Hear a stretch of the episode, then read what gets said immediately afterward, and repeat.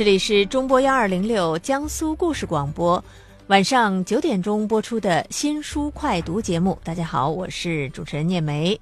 今天呢是二零一六年的元月三号，新年的第三天，星期天。同时呢，今天也是我们新书快读节目播出的最后一天。但是啊，我真的是一点点都不伤感，因为明天开始，我们这档节目呢将会有一个全新的面貌和大家来见面。啊，从明天开始，我们的这个江苏文艺台和江苏故事广播新年的新节目就要正式亮相了。所以呢。记住了，明天大家可以通过江苏文艺台 FM 九十一点四 AM 一零五三，或者是中波幺二零六江苏故事广播，双频播出我们的新节目《聂梅的有声书房》。欢迎明天大家到我的书房里来坐一坐，希望明天我的书房是高朋满座，我们一起来分享读书的乐趣。那么在今天这档节目当中啊，我们还是要来回顾一下刚刚过去的二零一五年啊一些图书界、出版界的新鲜事儿。当然，还有一些呢是在新年即将要上市的新书，今天还要跟大家来分享一下。此外呢，今天也是我们长书短读这个环节播出的最后一天。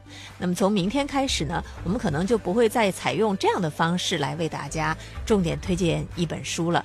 呃，所以如果想要把《摸金校尉》这本书的故事听得再多一些的话呢，今天不要错过。当然，我们还是希望，如果你喜欢这本书，那就自己回家买本书回来好好看一看。那收音机前的听众朋友，还是希望大家呢能够通过我的这个微信公众号“聂梅的有声书房”或者是我的。微博啊，新浪微博幺二零六聂梅来给我推荐您所喜欢的好书新书。此外呢，更加是欢迎大家通过这两个互动的方式呢，在这个微博或者是微信上给我留言，说说您的一些读书感受。好，我们首先来进入今天的资讯环节，及时追踪最新图书信息、作家动态，每日图书资讯。帮你把握阅读潮流。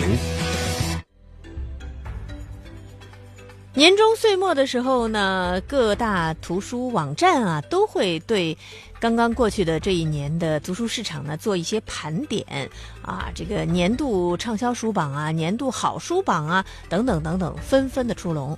所以从今天开始啊，我会在节目当中陆陆续续的来给大家介绍这样的一些榜单。那今天我们首先要看到的呢是。当当网啊，可以算算是国内最大的一个图书销售网站，它所这个统计出来的一个畅销书榜。这个畅销书榜上呢，我们可以看到有很多书并不是今年才这个出版的图书，也从中可以看出什么样的书是经得起时间考验的。我们来看看这个畅销书榜的前十名，首先排第一位的是岛上书店。排第二位的呢，是一本已经出版了很多年的这个我自己也非常喜欢的一本书《追风筝的人》，美籍阿富汗裔作家卡勒德·胡塞尼所写的一部小说。排在第三位的是一本图画书，叫做《神奇校车》，呃，《神奇校车》的图画书版全十一册，在当当网上呢也是畅销的一本书。排在第四位的是一套地图。人文版地图，看来现在想要通过地图了解世界的朋友还真是不少。尽管现在这个网上查地图也非常的方便，但是呢，纸质图我觉得看起来还是更直观。排在第五位的是《学会管自己》，叫做《歪歪兔独立成长童话书》啊，这是一套儿童书。然后呢，排在第六位的是《摆渡人》，一部非常棒的小说。据说呢是媲美《追风筝的人》的一部作品，排在第七位的张嘉佳的《从你的全世界路过》，哎，这也是一本畅销不衰的书。排在第八位的是白岩松的一部新书，叫《白说》。排在第九位的呢是《解忧杂货店》，排在第十位的是《小王子》。这就是当当网上的一个畅销书榜的榜单。当然了。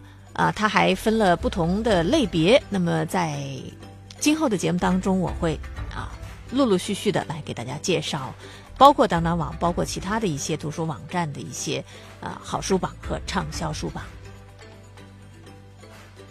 新年伊始，这个图书市场啊就非常的热闹，又有一些新书呢，这两天纷纷上市。先来看到的就是跟过年有关系的一本书，我觉得这样的书在这个时候出来还真是挺应景的。呃，曾经打造了《舌尖上的中国》的陈小青团队，最近呢又有新动作。他们历时两年，与中国国家地理原创木刻系列共同打造了杠顶之作。《舌尖上的新年》这本书呢，最近已经是上市销售。而与此同时，央视以及院线的同名纪录片《舌尖上的新年》也即将在全国热映。而且这套纪录片呢，仍然是由陈小青来担任导演的。这个《舌尖上的中国》当初播出的时候呢，还是挺受欢迎的。不过后来啊，有各种各样的吐槽的。声音就出来了，在这样的一个各种各样的环境问题，包括社会问题都很严重的这个背景之下，这么一套纪录片，让人们好像就沉醉于所谓的家乡味道当中啊。有人就觉得这个是不合适的啊，甚至呢有网友就调侃用舌尖体来写雾霾。最近这样的段子看上去挺多的。不过话也说回来了啊。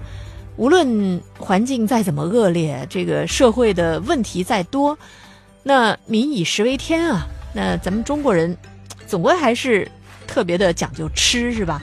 你不能呃担忧啊、烦恼啊，然后饭也不吃了，那不可能。比如说吧，最近啊，我也挺热爱美食的。最近我也在自己家里呀，尝试的做一些以往没有做过的美食。这毕竟是我们生活的一大乐趣。而且，尤其是到了过年的时候，那我们总是要做点好吃的，是不是？不过呢，我们好像真的没有想过，为什么中国人对食材与味道是这样的讲究，这样的要追求极致。好像其他的民族没有像我们这样啊，这个吃在中国真的是名副其实。那美食会与咱中国的农耕文化当中的循环节点过年。吻合在一起，这是为什么呢？为什么一年一度我们必定必得要在过年的时候尽情欢宴呢？这些问题啊，可能我们还真的以往没有想到过。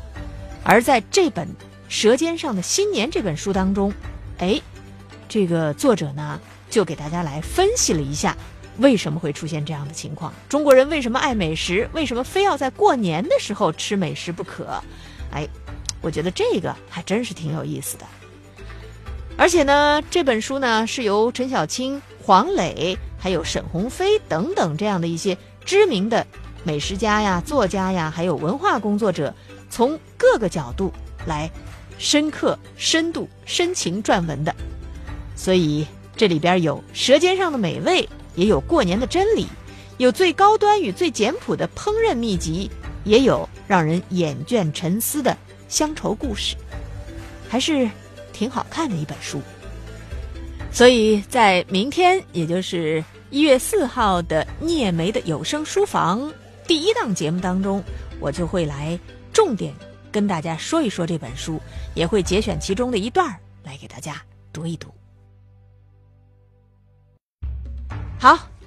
这就是我们在今天的资讯环节来给大家传递的信息。那接下来进入今天的长书短读，我们来听最后一期王鹏为大家朗读的《摸金校尉》。读完一部长书，既辛苦又费眼。长书短读，六天了解一部书。长书短读。我和胖子大金牙倒斗。来到了秦王玄宫，大金牙看到帝王墓当中陪葬的陶俑乃是肉身，害怕的不得了。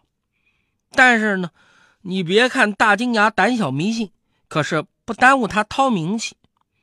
胖子是有多大的马蜂窝也敢捅他，大不了兵来将挡，水来土屯。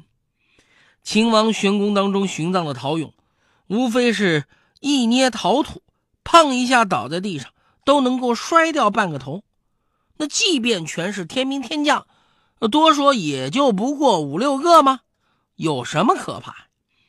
等到大金牙拜了一遍，胖子在陶俑前点起了一支蜡烛，不知是不是棺椁当中的阴气太重，烛光竟然是绿的，照在人脸上跟鬼一样。我心念一动，对他们二人说：“棺椁前五个童子，生前被活生生封在陶土当中，应该不是陪葬的土俑。秦王墓是座九重玄宫，椁室壁上凿了密密麻麻的往生咒，再摆上五个以陶土封住的童子，那是要做什么呢？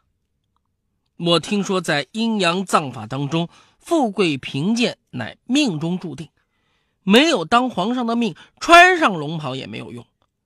真龙天子的命是九五至尊，九五乃六十四卦三百八十四爻当中的至阳之爻，至尊至高，再无上升余地。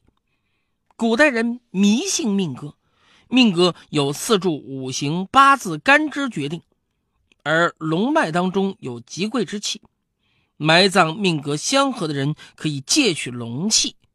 且不说是否真有用，阴阳风水当中确实存在这种葬法。秦王棺椁埋在龙穴之上，摆下五个土龙命的童子，相当于五条小龙，正好凑成一个五龙捧圣的形式。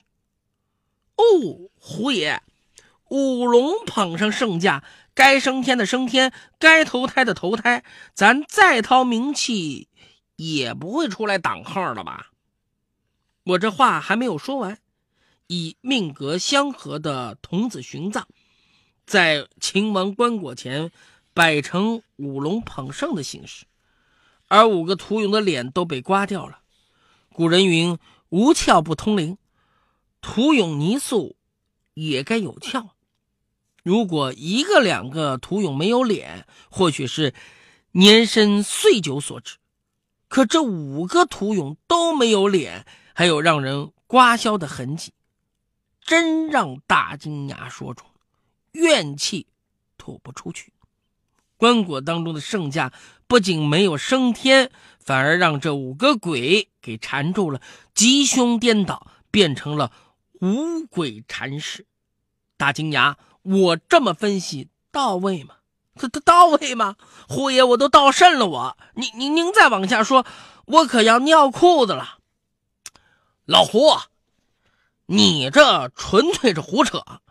你祖传那个什么宣扬迷信糟粕的呃手抄本儿呼强骂太后，擦屁股太薄。哎，趁早撕了得了。胖子，迷信不迷信尚在其次，我是奇怪是谁。刮去了屠勇的脸，你们都看见了，四壁没有盗洞，棺椁也没有打开过的痕迹。又不是没别人了，汉白玉殿门上不还掉了一位吗？换了你来陪葬，你不给墓主添点恶心在死啊？他是跳墙挂不住耳朵的主，向来是胆大妄为。这会儿，他说话就跃上了三十六品莲花宝台。把火把交给大金牙，套上手套，使劲的去推着棺椁的盖子。我不信一个从葬宫女有这么两下子，又想不出个所以然。让胖子先别动手，接过火把再次搜寻。这时候见到后室顶墓室券顶上有个洞口，正对下边的王八驼碑。大金牙倒抽一口冷气。哎呀，盗洞！我说，那可不是盗洞，盗墓贼挖的才叫盗洞啊！用行话说，这叫做窑口。墓室呢，俗称土窑，窑口是造陵的人暗中开凿的葫芦。秦王玄宫如此规模，凿陵的民夫不会少啊。有经验的老陵匠会提前挖一条暗道。以免被活埋灭口，几千年来莫不如此啊！灵将偷凿的暗道称之为窑口，不过很难找到，因为窑口呢会破坏风水格局，并无规律可言，怎么隐秘怎么来。在地宫上打洞，乃灵请龙脉之大忌。一旦被捉住，那可是株连九族的罪过。估计墓主下葬之际，把若干灵将活埋在配殿，其中一个或者几个灵将之前留下了暗道，逃命之时呢，又顺手凿开后室墓顶下来。刮掉殉葬屠勇的脸，为的是报复墓主，然后才从窑口出去。当时呢，陪葬的宫女已经吊死了，灵将呢，并未开棺取宝，也不奇怪。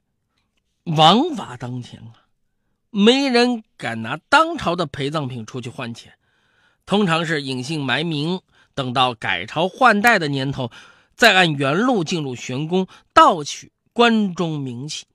逃出之后呢，或许落在官府手上，脑袋搬了家；或许怎么样，我是无从知晓。反正再没下来过。灵将暗中凿穿的通道，大多比较狭窄，也不坚固。又过了那么多年，出不出得去不好说。我正在想该走哪条路，胖子已经和大金牙去开棺了。他们二人憋足了力气，前腿弓。后腿绷，摆出跨虎登山的架势，使劲把棺椁盖子推向一旁。金丝龙鳞的楠木椁盖，其间似铁，个人使出全力，肩顶手推，才把椁盖缓缓移开。但听一声怪响，棺中涌出一股子黑气，在阴森宝殿当中弥漫开来。黑气让火光照到。由黑转黄，由黄转白，如罗网化开，哧哧有声，让这道黑气一冲啊，殿顶尘土纷纷落下。摸手中的火把碰到浓雾，旋即灭掉。角落处的蜡烛闪了几闪，烛火竟有黄豆粒的大小。这火灭而复明，转眼又灭了，升起了一缕烟。大金牙自己给自己壮胆，不打紧，不打紧。鬼吹的才是鬼吹灯，不是鬼吹的，有什么好怕？我心说：“大金牙，你真会找借口啊！”棺椁之中刮起一阵阴风，灭了烛光，是没有见到鬼出来。但是要说到灯烛灭了或者灭而复明，可都不是好兆头，必须对墓主人下拜，再打原路倒退而出。不过走到这一步，即使前边是锅滚油，我们也得闭眼往下跳。虽然说倒斗摸金之时，蜡烛灭掉，必定会有变故，可我和胖子不在乎凶神恶煞。玄宫当中有这么多活寻的童男童女，可见秦王残忍贪婪，不掏他一个官底朝天，对不起祖师爷传下的摸金符。随即定了定神。掏出手电筒，光束照向棺椁，棺椁当中就是子宫，上附十二条织金角龙的关照，内棺是一整块水晶，帝后合葬的棺材才叫子宫。秦王不是皇上，但棺椁与子宫完全按大清皇帝的规格布置。正殿之中黑气弥漫，有股子恶臭。呛的人是喘不上气，手电筒的光亮根本不够，火把又灭了。我一想，龙缸之中有灯油，俗传墓室当中的长明灯点不得，否则开棺取宝之时会被墓主见到你的脸。我从来不信这个说法，掏出火柴，点上鎏金宫灯，果室当中亮得多了。三个人退到莲台下等了半晌。墓室当中并无异状，这才上前抬起椁盖，摇摇晃晃挪到旁边，竖在棺椁一侧。秦王玄宫的大殿虽是沉寂无声，可尘土风积，五爪金龙悬于头顶，形成了一种无形的威慑，让人觉得背后冷飕飕的，身上生出了一层鸡皮疙瘩。胖子揭去两层长出黑斑的棺罩。又打开子宫内关，但见秦王身穿十几层滚龙锦袍，仰面躺在子宫正中，头顶朝天冠。猪腰子似的一张大脸，周围放置一件件光彩夺目的稀世珍宝：珊瑚宝树、鎏金佛龛、明珠拱璧，各色晶莹玉器，在织锦龙盖衬托下闪烁着灿灿银光。出人意料的是，粽子两边各有一个陪王伴驾的妃子，全是玉美人，全身装裹，缠绣龙凤图案。凤冠上缀满了珍珠，手电筒光束照上去，脸上泛出一抹绿光。大金牙没想到，棺椁中竟是一个肉身，两个玉人，当真罕见。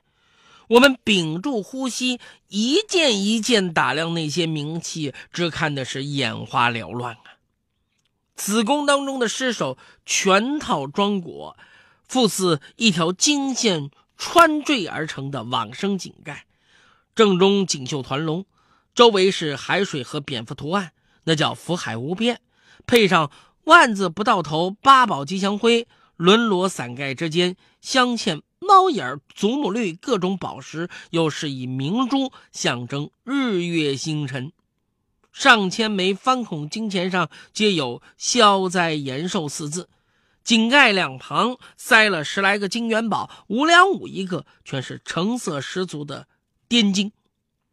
青王身上挂了一个宝匣，也用黄绫裹了，旁边有念珠宝剑、玉如意、玛瑙杯、水晶瓶、赤金白银、斑点玳瑁、犀牛头上角、大象口中牙，诸多珍宝不可一一细数啊！有很多东西啊，别说没见过。连听都没有听过。按明史记载，珠取于海，金取于滇，锦取于吴，绝不比呈给朝廷的贡品逊色。秦王子宫摆满了陪葬品，各种珍宝数以百计，放出奇光异彩，是晃人耳目。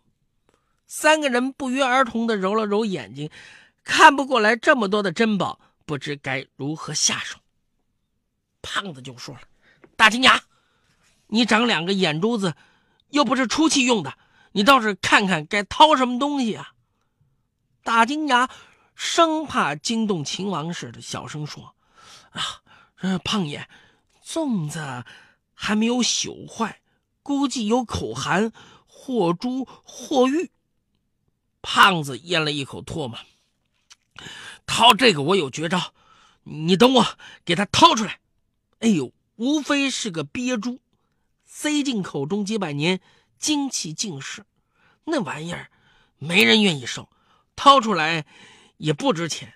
哎，咱仨不是说好了吗？掏什么，你得听我的。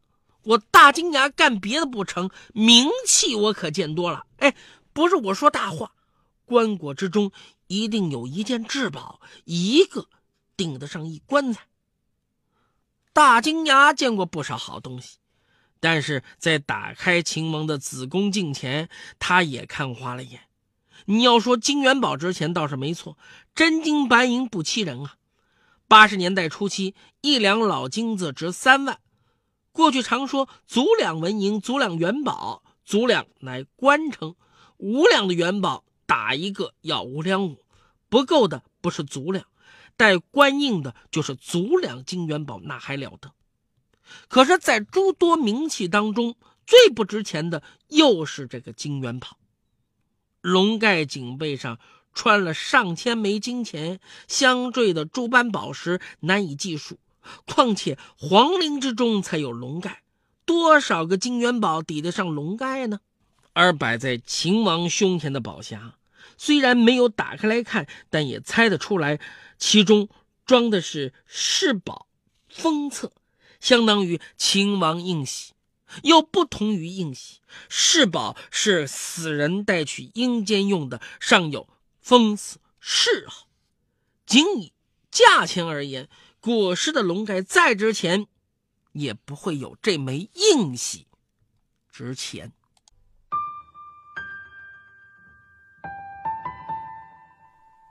从铺天盖地的新书当中挑选值得一读的好书。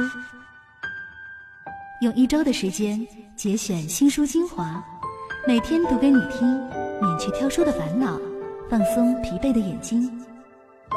每晚九点，聂梅与你准时相约新书快读。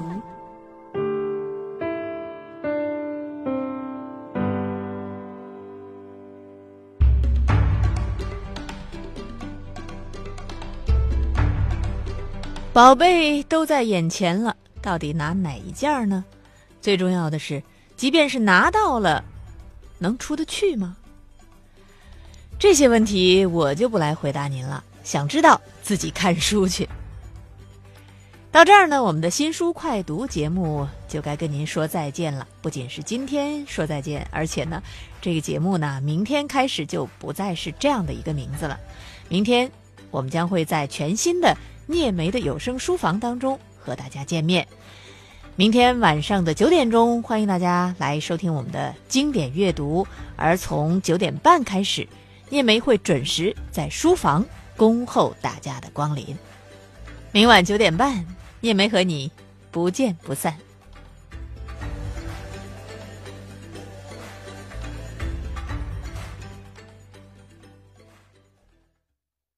有故事的人生才够精彩。中波幺二零六江苏故事广播，以讲故事作为自己专业的广播。这里有各位名家的长篇评书，有当下最新鲜的热门小说联播。白嘉轩娶回来他的第五房有揭秘历史疑案的纪实作品，各种故事门类和内容应有尽有。泡杯清茶，放开躺椅。听着江苏故事广播，就能享受一段轻松惬意的休闲时光，听世间故事，享百态人生。中波幺二零六，江苏故事广播。